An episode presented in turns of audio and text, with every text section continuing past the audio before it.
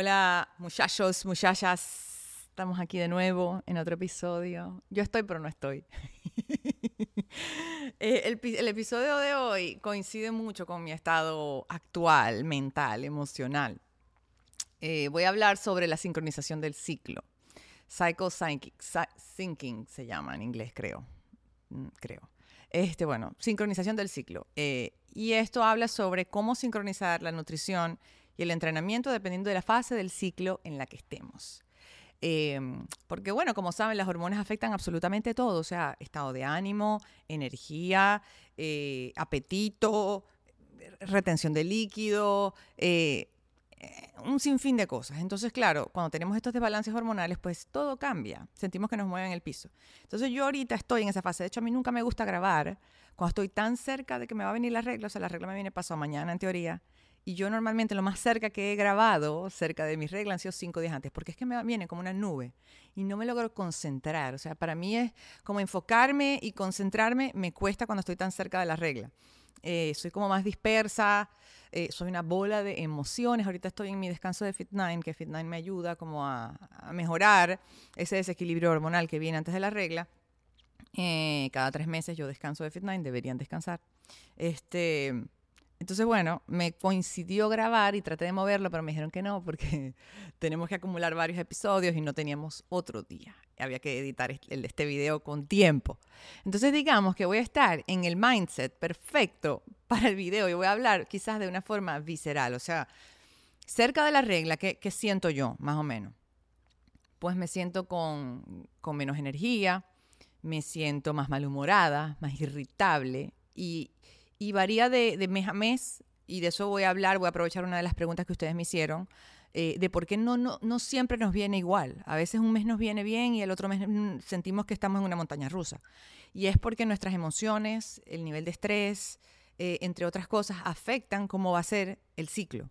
Eh, entonces, cuando estoy muy estresada o muy cansada, que vengo cansada del viaje, que he estado un poco cargada con, con distintas responsabilidades, las niñas, qué sé yo, pues entonces me viene como una ola. Y estoy en esa ola ahorita. Este, puedo pelear por estupideces y después no me acuerdo. Este, son las etapas en las que discuto más con Andy, por ejemplo, porque cuando a mí me va a venir la regla, yo, yo que de por sí no soy muy de estar en la calle, de salir, o sea, me gustan mis salidas puntuales, pero como que no soy tan tan pata caliente, pues. Y Andy es una persona mucho más extrovertida que yo, entonces Andy siempre quiere salir. Y últimamente me está coincidiendo estas etapas en los fines de semana. Entonces, por ejemplo, este fin de semana discutimos, principalmente no me acuerdo por qué, pero sé que una de las discusiones fue porque yo no quería hacer nada, o sea, yo me quería quedar encerrada y Andy siempre quiere salir.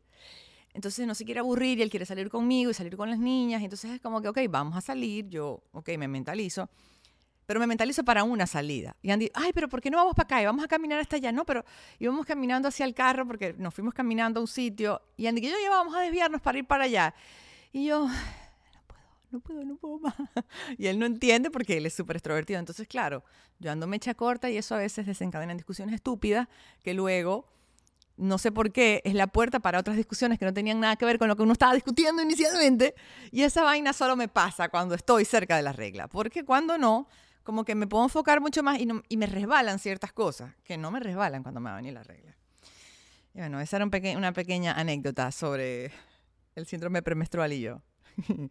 este, pero sincronizarte con tu ciclo puede tener muchísimos beneficios. Eh, va a promover el buen funcionamiento hormonal, a que estén más equilibradas tus hormonas, va a mejorar tu estado de ánimo, tu nivel de energía, va a ayudarte a controlar eh, el, cortisol, la hormona del estrés. Sintonizarte con tu cuerpo te va a ayudar a tomar sin duda mejores decisiones. No quiere decir que siempre lo vas a hacer perfecto, porque aquí hay un ejemplo. Yo puedo conocer mucha teoría, pero a veces le meto al bruto, se me olvida y es como que me exijo demasiado en etapas en donde yo debería más bien relajarme y el cuerpo me pasa la factura los días antes de la regla. Entonces uno cultiva unas semanas antes de que te venga la regla para que todo fluya mucho más. Y no solamente para manejar el tema del síndrome premenstrual, sino si estás interesada en mejorar tu fertilidad, por ejemplo, o si tienes una condición como ovarios poliquísticos, te puede ayudar también como a manejar mejor los síntomas. Sin duda que necesitamos estar en sintonía con nuestro ciclo, con nuestras hormonas, porque eso va a ayudar muchísimo en nuestro bienestar a nivel general. Eh, muchas mujeres cuando piensan en el ciclo piensan, ¿tengo la regla? No tengo la regla. Y ya, o sea, es un ciclo binario de dos cosas y ahí se acabó. Y no. Eh, eh, resulta que el ciclo tiene cuatro fases y cada una es distinta una de la otra. Y para cada fase podemos incluir ciertas estrategias que nos van a ayudar a sacarle provecho a esa fase o a contrarrestar los efectos que no nos gustan tanto de esa fase. Entonces se dice que la... Yo no soy doctora, quiero decirlo primero, ustedes saben, ¿no? Pero tengo que hacer el disclaimer, no soy obstetra, este, pero manejo cierta información y eso es lo que voy a compartir con ustedes. Siempre está bueno que ustedes también eh, consulten con su obstetra toda esta información que yo les estoy dando eh, y recuerden que, cada cuerpo es diferente. Este, tema de la sincronización del ciclo, se me había pasado a comentarles, una de las pioneras se llama Alicia Vitti y ella tiene un libro que se llama Woman Code. Eh, yo me leí ese libro y para mí fue increíble. O sea, había mucha información que conocía, pero había mucha otra que no y coincidí con ella en, muchísimas cosas. Entonces se los recomiendo. No sé si lo tienen en español, pero es un libro ligero, fácil de leer. También tiene audiolibro y tiene muchísima información. Este, ella te enseña cómo tomar las riendas de tu cuerpo a través de la alimentación, de la suplementación, del ejercicio, de, de cosas que puedes hacer por tu bienestar y que te van a ayudar muchísimo. Ella no es muy fan de utilizar la pastilla anticonceptiva para controlar todos los desórdenes hormonales, como pasa en algunos casos. Eh, y bueno, no quiero tampoco entrar en temas que no me corresponden a mí, porque como les digo, no soy doctora, pero bueno, tengo más o menos un, conocimiento general de, de esto. Entonces, la primera fase es la fase menstrual, que es cuando tenemos el periodo, que puede ser de 1 a 5 días, de 1 a 7 días, depende de mujer a mujer. En esta fase, el estrógeno está por el piso, eh, la serotonina, la progesterona, entonces en esta época estamos más cansadas, eh, estamos irritables, estamos como más sensibles, al mismo tiempo el cuerpo se siente distinto, eh, retenemos más líquido, tenemos como más hambre, más antojos, todo esto es normal. Eh, luego viene la fase folicular. La fase folicular va del día, no me quiero equivocar, del día 6, si tu periodo es 1 a 5, al día 14, 15 más o menos, llega hasta la ovulación, la fase folicular. En la fase folicular ya el estrógeno comienza a subir y nos empezamos a sentir con un poco más de energía. Luego viene la fase de la ovulación, que, que es el día 14, 15, 16 más o menos es que depende, porque hay distintas, como, depende de la fuente que busques, te da como un periodo de tiempo u otro. Pero bueno, es la fase de la ovulación, es cuando el estrógeno alcanza su punto máximo. Ahí es donde estamos llenas de energía, con mejor líbido, pero paralelamente también hay mujeres que experimentan, entre ellas yo, un poquito de retención de líquido e inflamación. Esto es normal. A veces depende de cómo estuve yo ese mes. Hay veces que me da más duro la ovulación que el síndrome premenstrual. Pero la ovulación es más corta, entonces no te arrastras esa ola por tanto tiempo. Luego viene la fase lútea. La fase lútea es eh, después de la ovulación hasta el día 28 que te vuelve a venir la regla, la fase lútea. Digamos que se puede subdividir. La primera parte de esa fase a mí me gusta, que es cuando tienes la progesterona en su punto más alto. La progesterona te ayuda a su vez a oxidar más grasa como combustible, afecta positivamente tu metabolismo. Tenemos el metabolismo un poquito más alto, más acelerado, eh, pero luego de la fase lútea viene otra vez bajada hormonal y empieza el síndrome premenstrual, que ya ustedes saben, el síndrome premenstrual pues empieza a bajar la energía, empiezan los antojos, empieza la irritabilidad, la sensibilidad, los cambios de ánimo medio erráticos. Este, entonces, bueno, eso más o menos, eh, en eso consiste el ciclo. Entonces, ¿en qué me quiero enfocar yo principalmente? Que, que la mujer y el hombre somos a nivel fisiológico, biológico, diferentes en ese sentido. El hombre es muy lineal. Entonces, muchas de las recomendaciones nutricionales que ustedes ven y de entrenamiento son basadas principalmente en el hombre. Lastimosamente, la mayoría de los estudios en muchas cosas han sido predominante, predominantemente, esa palabra existe, en hombres. Entonces, claro, cuando hablamos de ayuno intermitente, por ejemplo, cada vez sale más evidencia que en, el tema de la mujer es mejor modificarlo. Em, porque no respondemos igual. En el tema de, la nutrición, del entrenamiento, el metabolismo de nosotras, por ejemplo, se ve afectada por el ciclo. El metabolismo está más acelerado cuando empieza a subir un poquito la progesterona, eh, cuando empezamos a salir de la ovulación. La tasa metabólica tiende a subir un poquito, pero baja la sensibilidad a la insulina. Entonces, digamos que no respondemos de forma tan eficiente a los carbohidratos como cuando estamos en, la fase folicular. En la fase folicular la, sensibilidad de la insulina es más elevada, entonces toleramos un, mejor, un poquito mejor los carbohidratos. Entonces, eso no sucede en los hombres. Los hombres hormonalmente están casi siempre igual y, y sus fluctuaciones son más en el día con la testosterona que sube y baja que en el mes. Este, entonces, bueno, primero vamos a comenzar con el tema nutricional. En la fase menstrual, por la misma naturaleza y el ambiente hormonal, tendemos a querer comer más carbohidrato, comida más salada, más calórica, eh, pizza, hamburguesa, helados, you name it. Eso es lo que más nos provoca. Sin embargo, si bien no tiene nada de malo que te deje esos gustos, em, hacerlo demasiado va a acentuar aún más esos síntomas que no te gustan tanto. Va a incrementar la retención del líquido, la hinchazón. Y en esta época estamos mucho más inflamados, la digestión es más lenta, eh, retenemos más líquido. Entonces, si queremos aliviar esos síntomas, tenemos que tener estrategias eficientes en la alimentación. A mí, por ejemplo, la digestión se me pone sumamente lenta cuando me va a venir la regla, cuando tengo la regla.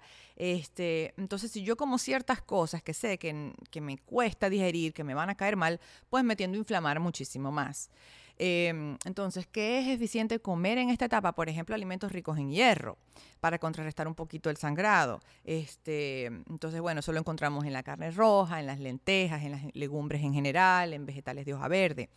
Eh, alimentos ricos en vitamina C para incrementar la absorción del hierro. Entonces ahí tenemos las frutas cítricas, el pimentón rojo, el brócoli, la vitamina K que ayuda con el sangrado, la conseguimos en los huevos, en los arándanos, en la suplementación, para la inflamación también se recomienda ácidos grasos omega 3, que son súper beneficiosos para la salud. Los encontramos en pescados como el salmón, la sardina, suplementos. Yo les recomiendo que suplementen con omega 3 porque además hoy en día cada vez sale más evidencia de todos los beneficios que aportan, no solamente a procesos inflamatorios, sino también estado de ánimo, sensibilidad a la insulina. Entonces, bueno, se los recomiendo de todas, todas. Eh, entonces, bueno, eso es en la parte de la fase de la menstruación. Y por supuesto muchísima agua, tratar de reducir la comida procesada, la comida alta en sodio, los azúcares simples. Esto nos va a ayudar a sentirnos muchísimo mejor. Eh, y más conectadas en, en esa etapa. Luego viene la fase folicular, que recuerdan que les dije que aquí empieza a subir el estrógeno y empezamos a tener un poquito más de energía. Simultáneamente empezamos a tener más sensibilidad a la insulina. Eso quiere decir que nuestro cuerpo no va a segregar tanta insulina ante un carbohidrato. Mientras más sensible seas a la insulina, quiere decir que tus células responden con más eficiencia a la insulina. Entonces, este es el momento de incluir carbohidratos complejos en tu alimentación, este, más frutas. También puedes sincronizarlo dentro del día en tus horas cercanas del entrenamiento para sacarle aún más provecho. Recordemos también que en la fase folicular y luego en la de la ovulación es cuando el estrógeno está elevando, está más alto. Entonces también podemos incluir alimentos que ayuden en el metabolismo del estrógeno. Vegetales crucíferos como brócoli, coliflor, repollo, col rizada. Este, eh, alimentos fermentados como el kimchi, el sauerkraut, este, el kombucha. Este, todas estas cositas te van a ayudar. Eh, las grasas buenas también son súper indicadas en, en esta etapa, en esta fase del mes. Eh, Fit9, por ejemplo, tiene un componente que se llama DIM. El DIM se obtiene de vegetales crucíferos como brócoli, coliflor, repollo, pero en alta concentración. O sea, para comer la cantidad de DIM que tiene Fit9 no, no te da el día para comer todos los vegetales. Y una de sus principales funciones es en el metabolismo de los estrógenos, ayudar a tu cuerpo a procesarlo y eliminar el exceso. Y eso ayuda en muchísimas cosas, en el síndrome premenstrual, este, en algunas personas con endometriosis, en personas con síndrome de ovario poliquístico, ayuda en el tratamiento de los síntomas que se presentan. Eh, voy a hablar de eso un poquito más adelante porque hay una pregunta que ustedes me hacen relacionada al tema, pero son cosas que pueden ayudar. Eh, luego viene la fase de la ovulación. En la fase de la ovulación seguimos más o menos manteniendo lo mismo de la fase folicular. Tenemos el estrógeno elevado. Incluir estos alimentos puede ayudar muchísimo a sentirse mejor. Incrementar el consumo de agua porque vamos a experimentar un poquito de retención de líquido. También es súper ideal siempre recordar esto. Bueno, ahora viene mi fase favorita, que es la fase lútea. La fase lútea, en mi caso, hay mujeres que se sienten mejor durante la ovulación. A mí la ovulación depende del mes, o sea, porque a mí como que yo soy sumamente sensible a nivel hormonal y yo retengo líquido, como que se me parece un poquito al síndrome premenstrual. Sí me da más lívido, eso sí, cuando estoy en la ovulación es para pam pam, pero la fase lútea me gusta porque me siento como más equilibrada Y, yo siento esa subida de progesterona que viene en, esa época. Eh, el metabolismo se acelera un poco en esta época, entonces pueden aprovechar, usarlo a su favor baja un poco la sensibilidad a la insulina, como les dije, entonces es el momento de quizás bajar un poco los carbohidratos, apoyarse más en las grasas, en las proteínas, que esto puede ser súper beneficioso. Y como les digo, son estrategias inteligentes que podemos emplear para sacarle provecho. Luego empieza a venir el síndrome premenstrual y bueno, como ya saben, más o menos las recomendaciones son similares a cuando tienes la regla, o sea, bajar un poquito eh, el uso de alimentos procesados, bajar el exceso de sodio, tomar más agua, tratar de comer más vegetales. Esto nos puede, nos puede ayudar muchísimo a sentirnos mejor.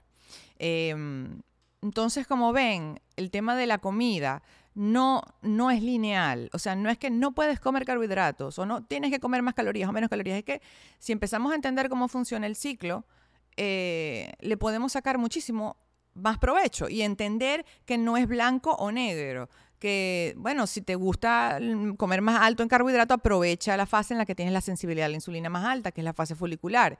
Eh, quieres incrementar un poquito el gasto, la ingesta calórica, que es más cerca de la fase lútea, antes de que te venga la regla, antes del síndrome premenstrual. Y por eso sentimos más hambre también. Y nos da un poquito más de calor. Yo empiezo a sudar en la noche, dejo la cama toda mojada, pero es porque te sube la temperatura corporal.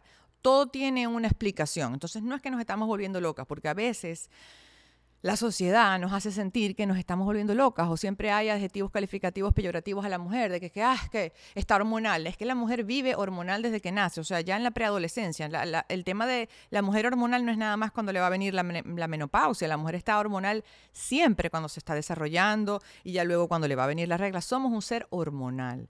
El problema es que hemos sido malentendidas toda nuestra vida y nosotras mismas no nos hemos, no nos hemos como, como tratado de descifrar y, sí somos complejas, las mujeres somos complejas, pero eso, necesariamente no implica, eso no necesariamente implica algo negativo, como muchas veces nos han hecho sentir. Eh, siento que cuando ya tú tienes el porqué de las cosas, logras identificar cómo mejorar tu, situación y sacarle provecho, te vuelves una, una versión de ti evolucionada, sin duda. Eh, y quería hablarles también del ayuno, porque el ayuno está demasiado de moda y todo el mundo está haciendo ayuno, sin entender que el ayuno, la mayoría de los estudios de ayuno intermitente han sido hechos en hombres. Y como les dije, los hombres no tienen estas variaciones hormonales que tenemos nosotras.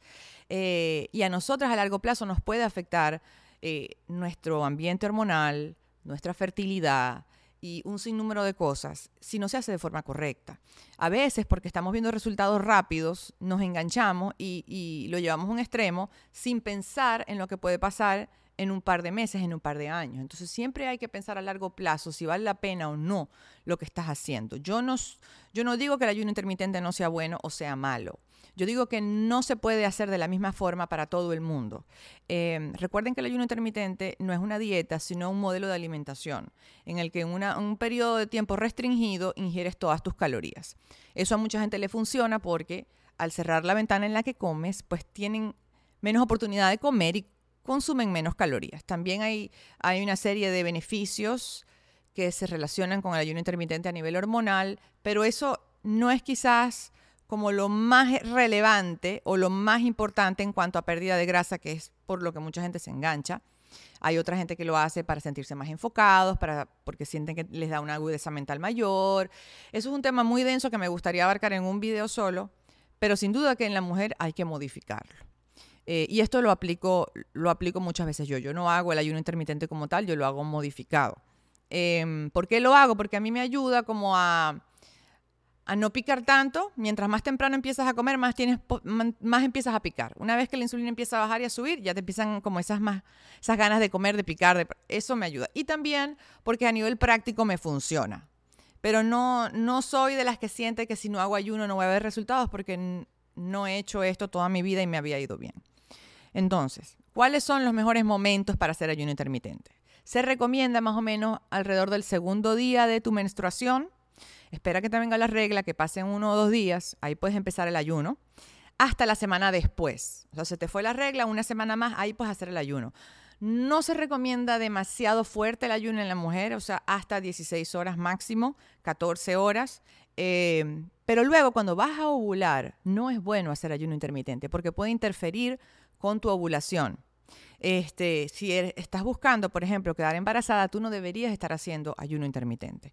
Em, si tú quieres tener un ciclo regular, eh, que tus hormonas funcionen como tienen que funcionar, entonces es mejor que cuando ya te viene la ovulación, eh, pares el ayuno intermitente fuerte y lo hagas hasta 12 horas máximo, de 10 a 12 horas, que es lo que yo suelo hacer. Yo suelo hacer 12 horas siempre. Cuando ayuno 14, 16 es porque tuve que hacer algo y no me dio tiempo de comer, pero no es intencional. Y me va bien, siento que es lo mejor de los dos mundos. Este, una semana antes de la regla no se recomienda un ayuno demasiado fuerte porque en esa bajada de estrógeno somos más sensibles al cortisol, la hormona del estrés. Entonces, el ayuno intermitente prolongado y fuerte, constante, sin tomar en cuenta esto, puede hacer que tus niveles de cortisol estén más elevados de lo normal por más tiempo. Y esto también tiene una serie de consecuencias negativas para tu salud y para tu composición corporal. Em, entonces, esas son las recomendaciones que yo les doy y que varios expertos dan en cuanto al ayuno en mujeres. Entonces, ¿qué pasa? Mucha de la gente que habla de ayuno intermitente en redes sociales son hombres. Entonces, hablan del ayuno intermitente y algunos, porque no todos, no toman en cuenta a este sector de la población tan grande y tan importante que son las mujeres, que tienen un comportamiento hormonal totalmente diferente a un hombre a nivel biológico. Eh, a veces cosas que pueden ayudar muchísimo, muchísimo a un hombre a perder grasa, a mejorar su salud hormonal propia, puede ser perjudicial para una mujer. Entonces, no les estoy diciendo que no hagan ayuno, pero que lo modifiquen y van a ver que a largo plazo van tanto a alcanzar sus resultados a nivel corporal, pero también a nivel de salud y cuidando esa salud hormonal que es tan importante.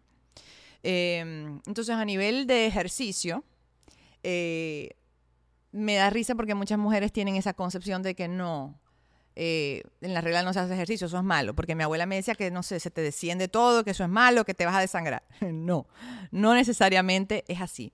Pero sin duda que con las subidas y bajadas de estrógeno hay subidas y bajadas de energía. Cuando nosotras tenemos el estrógeno más alto, tenemos un mayor nivel de energía. Y esto es más que todo en la fase folicular y en la fase de la ovulación, es cuando tenemos esos niveles de estrógeno que van subiendo y sentimos que podemos entrenar con mayor intensidad. Entonces aquí es cuando los entrenamientos de piernas son súper, súper efectivos, donde yo levanto más que todo, eh, hago piernas tres veces a la semana, levanto muchísimo más peso, me siento muchísimo mejor. Hoy, por ejemplo, que estoy a dos días de la regla, yo hice ejercicio antes de grabar. Y normalmente, por ejemplo, yo en press de hombro levanto 25 libras, entre 20 y 25 libras, y hago más o menos 10 repeticiones. 12 repeticiones. No, o sea, en 8 ya yo me estaba desmayando, o sea, era como que no podía. Entonces, cuando estamos en esta fase, ya en la fase lútea, en la fase menstrual, yo les recomiendo que empiecen a bajarle un poquito quizás la intensidad. No quiere decir que no van a hacer ejercicio, quiere decir que de repente experimenten con otras cosas, con pilates, con yoga, un cardio más suave, eh, no hagan esas clases de boxeo tan intensas o tan frecuentemente. Eh, yo no dejo de entrenar piernas porque estoy entrando en esas fases, pero sí de repente bajo la frecuencia, no hago tres veces a la semana, hago dos veces a la semana. Hay ejercicios que de plano no hago. Cuando estoy en, síndrome premenstrual, cuando me va a venir la regla, yo casi no hago, por ejemplo, hip thrust, uno de mis ejercicios favoritos para glúteos, porque me molesta, porque tengo esa sensibilidad en el vientre, porque no me siento bien, no tengo la misma fuerza. Entonces hago modificaciones. Bajo un poquito la intensidad, de repente bajo un poco el peso eh, y hago más repeticiones o hago menos repeticiones con el mismo peso. No me exijo tanto.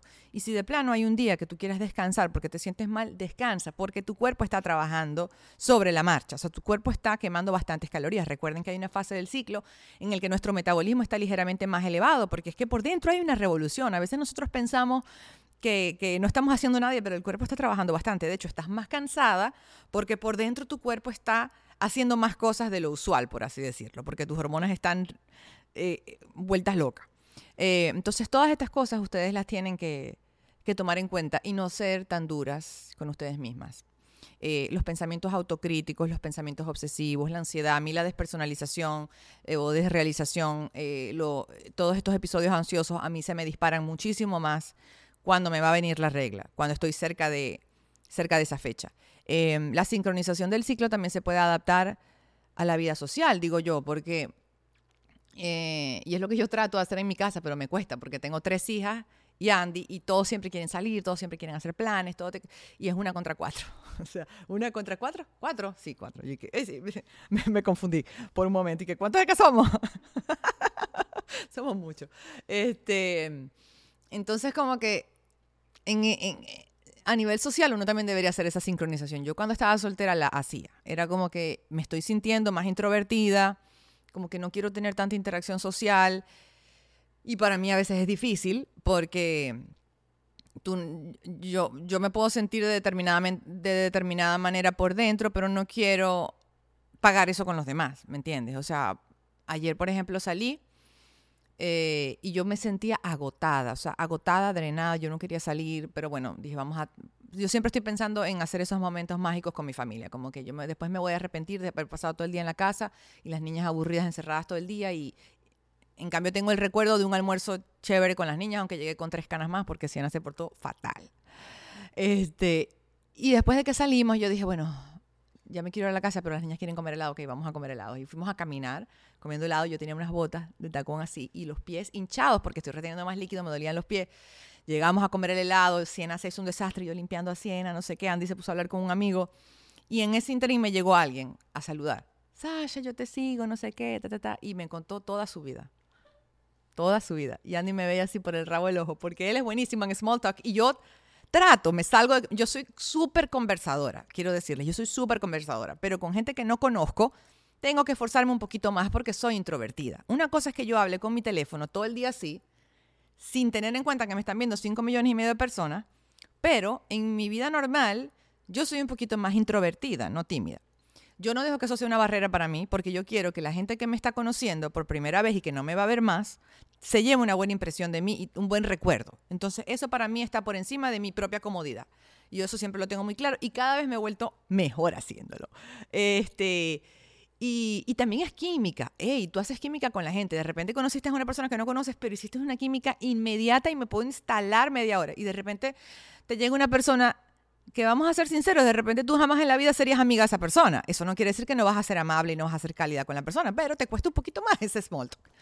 Entonces, bueno, tuve un small que no fue ni bueno ni malo ayer, eh, eh, normal, pero yo estaba como que me estaba costando dar más de mí en ese momento, pero yo ahí está, rara, pero Andy me, me, miraba muerto de risa, como diciendo, Sacha está como dándolo todo.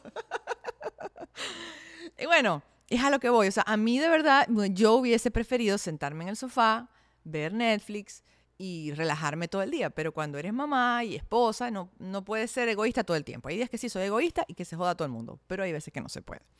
Eh, pero sin duda, si tú, mañana yo tengo un evento, por ejemplo, importante, o sea, farandulero, con red carpet y todo, que nunca voy a esas cosas. Y voy, porque bueno, la persona que me invitó, le tengo cariño, es como que, ok, vamos a ir. Y yo dije, a lo que miré, porque yo vivo con mi Flow app para todos lados. O sea, esa gente no me paga, no es publicidad, pero para mí es la mejor aplicación del ciclo que hay. Flow se llama, F-L-O. Y yo, miren, yo, tú te metes en la app y tú, y tú puedes, o sea, te muestra en qué fase del ciclo estás, y tú puedes registrar tus síntomas. Tiene 700 mil síntomas y tú vas seleccionando y luego tiene como un blog de notas y yo anoto cómo me siento. Y yo la uso, o sea, soy usuaria de esa app, pero a todas, todas. Y yo siempre que coordino un viaje, por eso le digo, es que yo estoy muy sintonizada con mi ciclo. Cuando yo coordino un viaje, yo siempre me fijo en qué fase del ciclo estoy. Incluso cuando me, me solicitaban conferencias, que me invitaban a ciertos países, yo miraba la fase y yo siempre lo cuadro o en la fase lútea eh, justo después de la ovulación o justo cuando se me va la regla, en la fase folicular. Como que son las etapas en las que más o menos prefiero estar. Si yo veo que me va a coincidir con la regla, yo prefiero no hacerlo, moverlo. O sea, hay casos de casos, pero si está en mi poder, trato de moverlo. Pero este evento, a lo que vi el calendario, dije, ay, mi madre. Entonces dije, ¿qué me voy a poner? Porque claro, no es lo mismo vestirte cuando tú estás en tu fase folicular o de ovulación o lutea a cuando estás en síndrome premenstrual o de la regla. O sea, no es igual, por lo menos yo veo la diferencia, siento la diferencia, que es lo más importante. Entonces, por eso a veces cuando yo me voy de viaje, como que me llevo demasiada ropa, porque me dicen, pero ¿por qué te llevas tanta ropa? Y yo, bueno, porque no sé en qué fase voy a estar y cómo me voy a sentir. Y de repente yo armé este atuendo y ahora no me siento cómoda. O sea, hay blue jeans que hay fases del mes que me quedan y hay fases en el que me cortan la circulación porque esas pequeñas variaciones en uno se sienten, aunque el, tercer ojo no lo note. Eh, entonces, bueno, en fin, sí, yo quería hablar de esto porque yo soy el vivo ejemplo de cómo el ciclo a uno lo puede afectar. Hay gente, mujeres que son sumamente lineales, que no les afecta tanto estos cambios hormonales. Ojo, no somos una muñeca que se reprodujo en millones y millones y todas somos iguales. O sea, dentro de nosotras mismas hay variaciones. Eh, pero a la gran mayoría nos afectan estos cambios hormonales. Pero no todo está perdido, como les dije. Si empleamos estas estrategias, nos puede ir muy bien. Siempre les recomiendo que se chequeen las hormonas, que vayan con un doctor, que hablen con su obstetra, que hablen con un endocrinólogo, que se las chequeen, porque hoy en día la medicina, la ciencia ha avanzado muchísimo y hay muchísima información disponible para contrarrestar ciertos desórdenes hormonales, para corregir ciertas cosas y aliviar síntomas que afectan nuestra vida diaria, que no tienen por qué vivir en dolor, en angustia, en sufrimiento, todo tiene solución. Entonces, bueno, me voy a ir a las preguntas, porque hicieron bastantes preguntas sobre, sobre este tema. Yo sé que este tema estuvo un poquito técnico en una parte del, del episodio, pero a mí a veces me cuesta como que hacerlo todo demasiado informal y demasiado conversacional y no darle la seriedad que corresponde al tema. Entonces, eso es algo en lo que yo estoy ahorita como sufriendo un poquito en el podcast. Yo sé que les está encantando, pero yo cuando dije voy a hacer un podcast, yo, yo me imaginaba algo así súper vamos a conversar y vamos a hacer pues cosas, a temas random, pero siento que luego no les estoy dando nada de valor y hablo todo el tiempo de esas cosas en mis historias. Entonces, no quiere decir que no van a haber temas así, porque sí, me estoy rompiendo la cabeza a ver qué video puedo sacar que dure 45 minutos, que a la vez sea un tema random entretenido, pero que no sea un capítulo saben, mente pollo que no, que no aportó absolutamente nada. O sea, yo estoy aquí como struggling y aprendiendo con ustedes también y, leyendo todos sus comentarios para, bueno, yo también poderles dar el contenido que ustedes necesitan. Porque si ustedes de todas, todas me dicen, Sacha, no queremos contenido tan técnico ya, entonces me van a volver loca, honestamente. Porque entonces en Instagram me dicen, Sacha, pero ¿por qué no publicas tanto contenido técnico como antes? Y yo, bueno, porque ahora voy a tenerlo en el podcast. Pero entonces en el podcast me dicen, pero ¿por qué no publicas contenido un poco más eh, así como informal, divertido. Y yo, Dios mío, ¿qué es lo que quieren? No entiendo. Miren, yo hoy estoy all over the place. Estoy dispersísima. Ok, vamos con las preguntas. A ver. ¿Por qué a veces la regla y el PMS me viene más fuerte un mes que en el otro? Entonces, miren, como les dije, el estrés juega un papel fundamental en tu salud hormonal. Eh, tu salud emocional. O sea, si tú hay un mes que estás más cargada de trabajo, que estás más estresada, que no estás durmiendo bien, que tienes un problema personal que te está volviendo loca, eso afecta directamente tus hormonas sexuales, tus hormonas en general, tu nivel de cortisol. Y todo eso va a tener un impacto en cómo va a venir tu ciclo y en cómo te vas a sentir. Entonces no es que te lo estás imaginando, es que es así. Y nosotras, aunque tengamos información, pues no siempre vamos a reaccionar de la mejor forma. Ah, porque es que yo, Sasha me dijo esto o yo leí esto, entonces ahora lo voy a hacer bien. No necesariamente, porque de repente se te olvidó todo en un momento de estrés y de angustia y mataste todo el cipote. Entonces, sí, esas son cosas que van a afectar tu dieta, tu ejercicio, qué tanto estás durmiendo, tus hábitos influyen directamente en tus hormonas. Entonces, si tú un mes no te cuidaste bien, eh, te estabas durmiendo muy tarde, eh, no estabas cuidando lo que estabas comiendo, estabas comiendo demasiado en la calle, demasiado procesado, no estabas tomando agua, no pudiste hacer tanto ejercicio, eso va a tener un impacto en tus niveles hormonales, en cómo tú te vas a sentir y en cómo vas a responder ante esos cambios hormonales.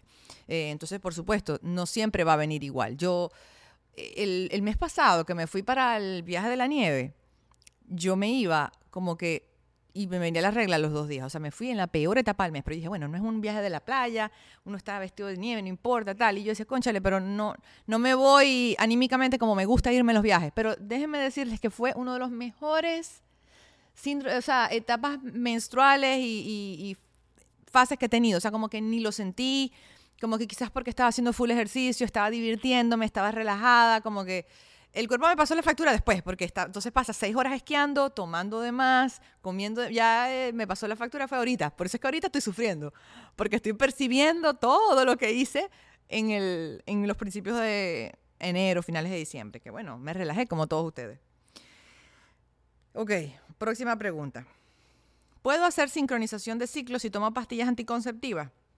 Bueno, no va a ser tan eficiente porque, bueno, la pastilla anticonceptiva está alterando el ciclo normal, estás impidiendo la ovulación en teoría, entonces, bueno, no, no aplica tanto para ti. No quiere decir que tú dentro de tu propio sistema no encuentres un flow y no observes cambios mes a mes.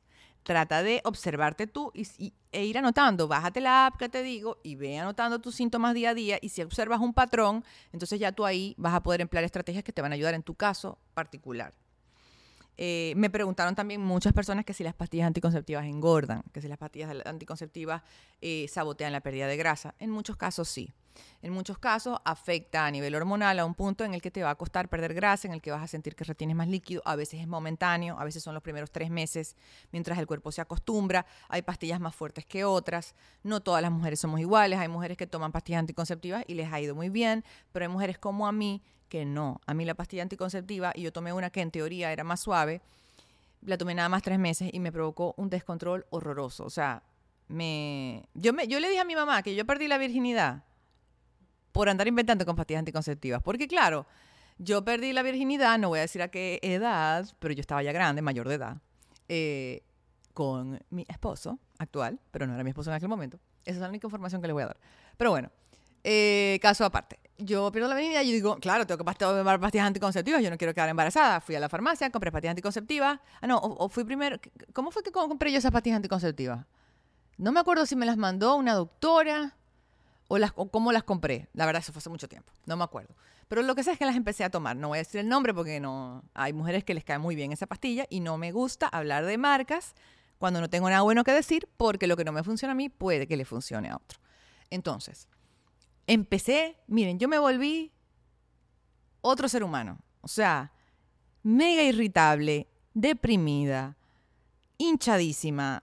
Aumenté como tres kilos, no entendía qué me pasaba. O sea, no soportaba a nadie, no me soportaba a mí. Yo decía, me volver loca. Andy me decía, por favor, para. Yo creo que no vamos a hacer nada si te sigues tomando eso. Prefiero no hacer nada a que te sigas tomando eso. Entonces, ahí fue cuando yo le dije a mi mamá, le dije, mira, mami, que ya yo ya, esta flor ya fue, yo necesito tu ayuda, vamos al ginecólogo por favor y que me ayuden con esto porque no puedo. Este, entonces, bueno, nosotros tuvimos que encontrar otro tipo de métodos para cuidarnos por todo nuestro largo noviazgo, cosa que funcionó, pero no fue la pastilla. Este, hay mujeres que les cae bien, entonces eso depende de cada quien. yo me voy en tema, miren, si no fuera por mi familia, por Andy, por mi mamá, por mi papá, yo podría hablar de lo que sea, porque yo de verdad no le tengo pena a ese tipo de temas. O sea, yo puedo hablar, pero claro, yo también tengo que respetar a la familia, tal, o sea, no todo el mundo quiere que uno esté hablando de las cosas, entonces a veces tengo que hablar como en clave, también tengo hijas, no quiero, o sea, el otro día Andy le puso el podcast a Abril y yo, yo lo miraba así, Andrés. Porque yo a veces, claro, se me olvida que de repente hay chamas que pueden oír mi podcast y hay información que de repente no están preparados para escuchar. Entonces, bueno, no dejen que sus hijos pequeños escuchen mi podcast, por favor, porque si bien yo trato de filtrar muy bien mi contenido, bueno, hay temas de gente adulta que los niños no pueden estar escuchando todavía.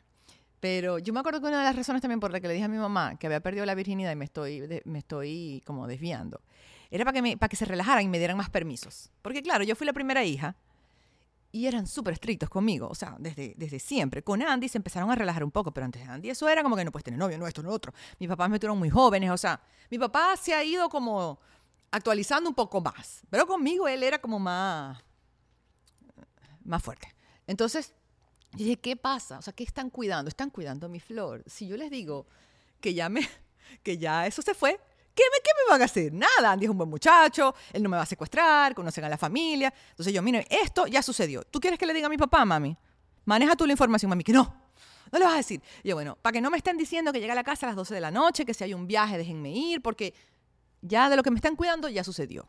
Porque eso era, había un viaje, no, tú no puedes ir. Y yo, ¡ah! O sea, yo, mis amigas me acuerdo que viajaron jóvenes para no sé dónde, para los callos, para esto, para lo otro. Yo no viajaba para ningún lado. O sea, yo era como que no, no, no, no. Y después de que yo le conté a mi mamá, me empezaron a dejar viajar, pero con los papás de Andy. O sea, como era como que vamos a viajar no sé dónde, con los papás de Andy, ok, puedes ir. Porque claro, ajá, ya, ya, ya, lo que pasó, pasó. Y dije, eso lo voy a hacer donde yo lo quiera hacer, mami. No en un viaje necesariamente. Por eso fue, por cómo mi mamá quedó así. Porque aparte mi mamá y yo somos sumamente diferentes. O sea, mami es súper reservada. Hoy en día ustedes la ven en redes sociales, ella conversa y todo, pero ella era más tímida, más introvertida, más reservada.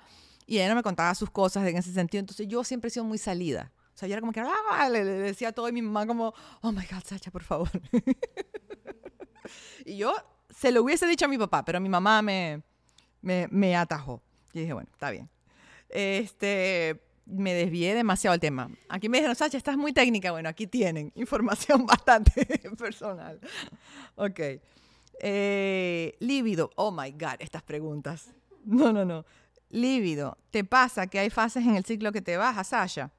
Por supuesto.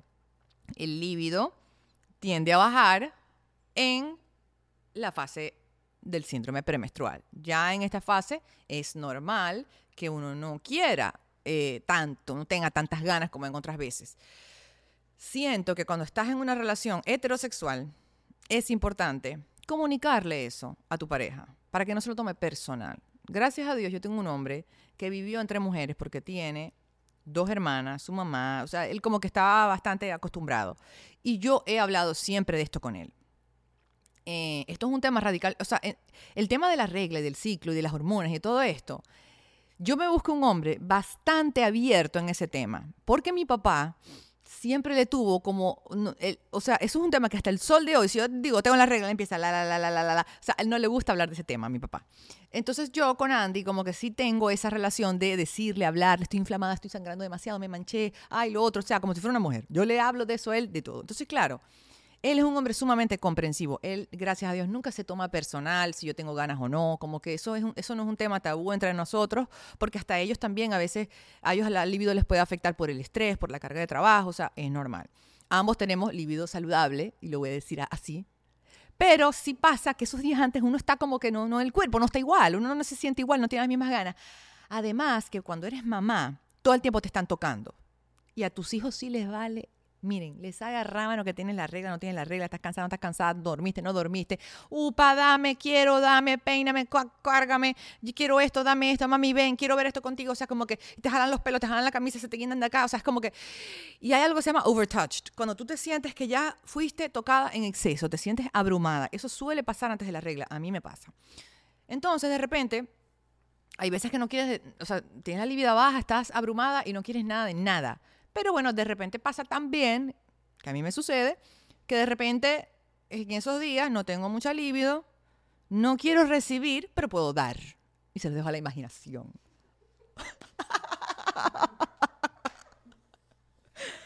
Pero bueno, este, sí, siento que la comunicación es importante en una relación heterosexual, porque claro, si son dos mujeres, yo me imagino que hay muchísima más comprensión en ese tema. Cuando son dos personas que tienen el mismo sexo, uno sabe Ok, y tengo la regla. Ah, bueno, ok, yo sé, ya. Me la regla. Ah, bueno. Pero en el hombre es como que, ok, vamos a sacar esto. Mira, Andy. Y yo le hablo así. El estrógeno hace esto, me baja la serotonina y por esto quiero más chocolate.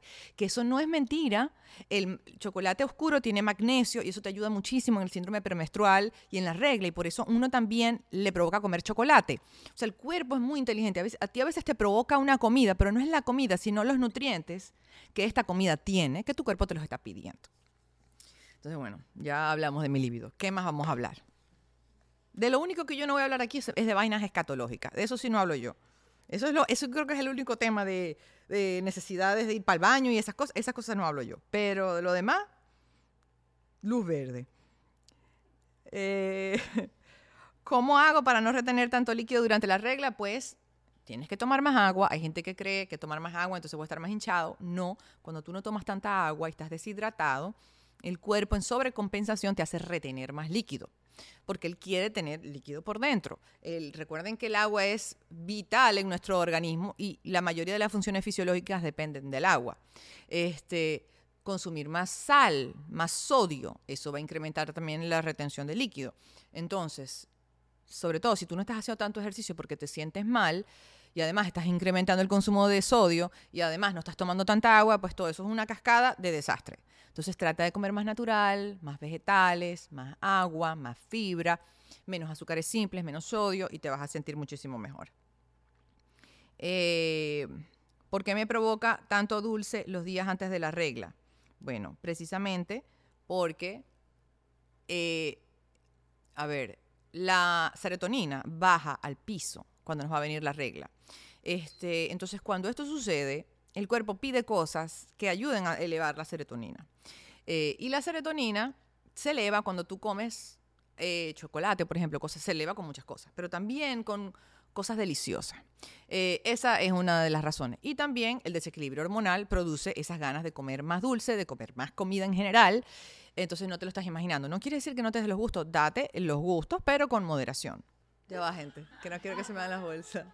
Este, comencé a ayunar 18 horas y se me retrasó mucho la regla. Y luego me vino muy fuerte. ¿Es normal? Bueno, eh, lo que estábamos hablando, el ayuno muy fuerte por tanto tiempo sin tomar en consideración el ciclo a largo plazo te puede traer ese tipo de consecuencias, irregularidades en el ciclo. Este, hay mujeres que les cuesta quedar embarazadas y andan haciendo ayuno intermitente, por favor, no lo hagan. Ahora, la ausencia, la ausencia de la regla a lo mejor no viene por el ayuno, a lo mejor viene porque estás reduciendo demasiado las calorías sin darte cuenta y esto te está ocasionando una menorrea. O sea, hay que tener mucho cuidado con no restringir demasiado las calorías porque eso también tiene sus consecuencias negativas. Trata de hacer el ayuno modificado, como les di anteriormente, y ve a ver si esto mejora tus síntomas. Si no, pues ve al doctor, consulta con un especialista a ver si te pueden ayudar. Me han dicho que es malo hacer ejercicio durante la regla, yo lo evito, ya hablamos de esto, como que no es malo, sencillamente trata de conectarte con tus niveles de fuerza y, y de ganas de hacer ejercicio y trata de ajustar el tipo de entrenamiento a esto no es malo, no va a traer nada malo, al contrario, el hacer ejercicio cuando tienes la regla te ayuda a sentir muchísimo mejor porque te suben las endorfinas, te vas a sentir con un mejor estado de ánimo, más deshinchada, vas a eliminar el exceso de líquido con más facilidad, eh, mejora la circulación, todas estas cosas son sumamente positivas. Si yo no hago ejercicio, durante la fase premenstrual y la regla, Andy, yo creo que me, va a encerrar en el cuarto de visita con llave. ¡Y! Encierra ahí hasta que se le pase. no, porque es que yo a veces no me soporto ni yo. Entonces, el ejercicio es mi medicina, es una de mis principales medicinas. El ejercicio y el chocolate. Y bueno, eh, la última pregunta, ¿las personas con síndrome de ovario poliquístico pueden hacer ayuno intermitente? Bueno, según lo que yo he leído y yo he investigado, porque no soy doctora, eh, hay algunos beneficios eh, asociados al ayuno intermitente con ovario poliquístico en cuanto al manejo de la insulina. Entonces, recuerden que las personas con ovario poliquístico muchas veces tienen resistencia a la insulina. Entonces, bueno, en algunos casos, porque no todo el mundo es igual, eh, el ayuno intermitente, como les dije, modificado, puede ayudarlas con todo el tema de la insulina en esa condición. Y bueno, ese fue el episodio de hoy. Yo espero que les haya gustado. Eh, Espero que no haya estado este, este, episodio fue de arriba para abajo. O sea, me puse súper técnica en un punto y después hablé de las cosas más personales que uno puede hablar. Y bueno, aquí lo que me faltó fue darles tips de las cosas que yo hago cuando tengo la libido alta. Faltó fue decir qué se utiliza, que, o sea, o, qué recomiendas tú. Que si copa, que si las toallitas. Ah, bueno, pero es que recomendarles yo un método anticonceptivo conchale, yo no soy la, persona indicada, porque a ver, vamos a entrar en ese tema, me estás haciendo entrar en ese tema. No, pero no anticonceptivo, sino como que lo que tú utilizas por lo menos al momento de ejercicio, por ejemplo, que es como que lo más eh, técnico, porque imagínate, hay personas que utilizan toallas sanitarias. El ejercicio, un legging, ¿sabes? Como que... Ah, yo pensé que me estabas preguntando qué anticonceptivo utilizo yo. No, no, no. Tú quieres dar más información. Yo quiero, pero no quiero que el internet me, me persiga. Miren, yo, vamos a hablar de las dos cosas. Eh, yo con, ¿con qué me cuido? Con mi ciclo, o sea, con mi ciclo, como que cuando... No quiero dar mucha información, pero bueno, ok. Ok, estoy aplicando dos cosas, dos cosas simultáneamente. El, el ritmo, yo tengo mucho ritmo, el ritmo, y. ¿Cómo digo esto? El coitus interruptus.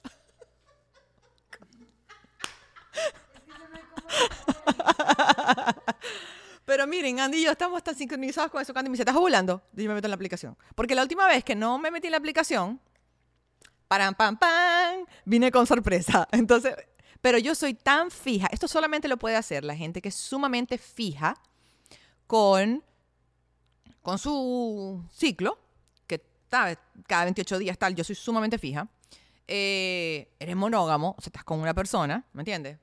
Aunque bueno, hay gente que cree que es monógamo y el otro está en otra cosa, pero bueno, esperando que sea una relación monógama. Eh, y bueno, que si algo pasa, no pasa nada, ¿me entienden? O sea, si a mí algo me pasa y tengo otro bebé, bueno, no, siempre un bebé es una bendición, en mi caso. Entonces, como que, aunque no quiero otro bebé, no quiero otro bebé. Entonces, bueno, ese, es mi método. utilicé cuando estaba soltera, esa, éramos novios, no estaba casada con él, utilizábamos preservativo.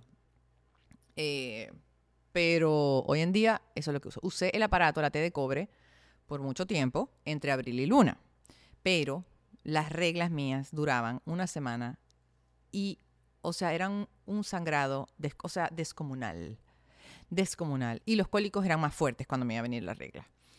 Eh, entonces, o sea, como que hoy en día lo he repensado, lo he repensado, pero como que, ay, Andy me dice, no, no te pongas eso, tal. Lo otro era, ¿cuáles son, eh, con qué, qué, me pongo yo? Que si hizo la copa, que si hizo la... Miren, yo he tratado de ponerme la copa. Yo no sé si son estas uñas larguísimas que tengo ahora, que yo no, no logro entender esa situación. Lo intenté dos veces, me fastidié, no lo hice. Entonces yo utilizo de las toallas sanitarias, compro unas que son como de algodón orgánico, me las cambio súper regular y si voy a salir o voy a hacer algo importante, entonces ahí yo uso un Tampax. Que, o sea, eso soy súper, yo soy medio asquerosa con eso, yo como que las cada cuatro horas me lo quito.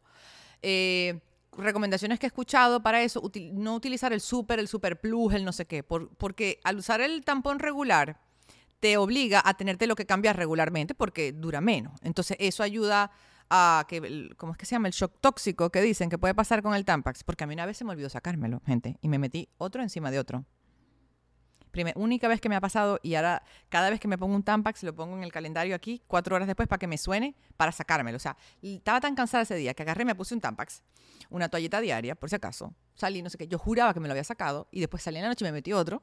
Salí, estaba de lo mejor, ra, ra, ra, Claro, yo uso de los chiquitos, de los regulares. Y a lo que estoy ya en la noche, como, o sea, la, ay, me voy a sacar porque ya tengo cuatro horas con este Tampax. Y me lo saco, menos mal que yo me quedé mirando para abajo uno se tiene que examinar mucho ahí siempre, ¿no? No, no, es, no es que no hagan que la, totona no existe, o sea, mírensela. Uno tiene que estar mirando su totona y conocerse su totona. Este, me vi un hilo guindando y dije, ay, mi madre, pero si es que yo tenía esta vaina metida aquí. Y yo pasé como una semana viendo si tenía el shock, el shock tóxico y que ChatGPT, síntomas de shock tóxico por Tampax. Y yo, no, no tengo, no tengo, no tengo. O sea, a mí me entró una paranoia absoluta. Entonces, eso no me volvió a pasar. Pero bueno, yo me cuido de esa forma para, que, para no mancharme. Igual me mancho a veces como una quinceañera, o sea, como que qué voy a hacer. A veces me mancho. It is what it is. Una vez me manché en el, cuando tenía el aparato, estaba en un viaje a Caracas de trabajo. Menos mal, gracias a Dios que fui con Andy. Y Andy, siempre viaja con una chaqueta o algo. Y yo estaba sentada, y ustedes saben que uno siente como, tú dices, aquí fue.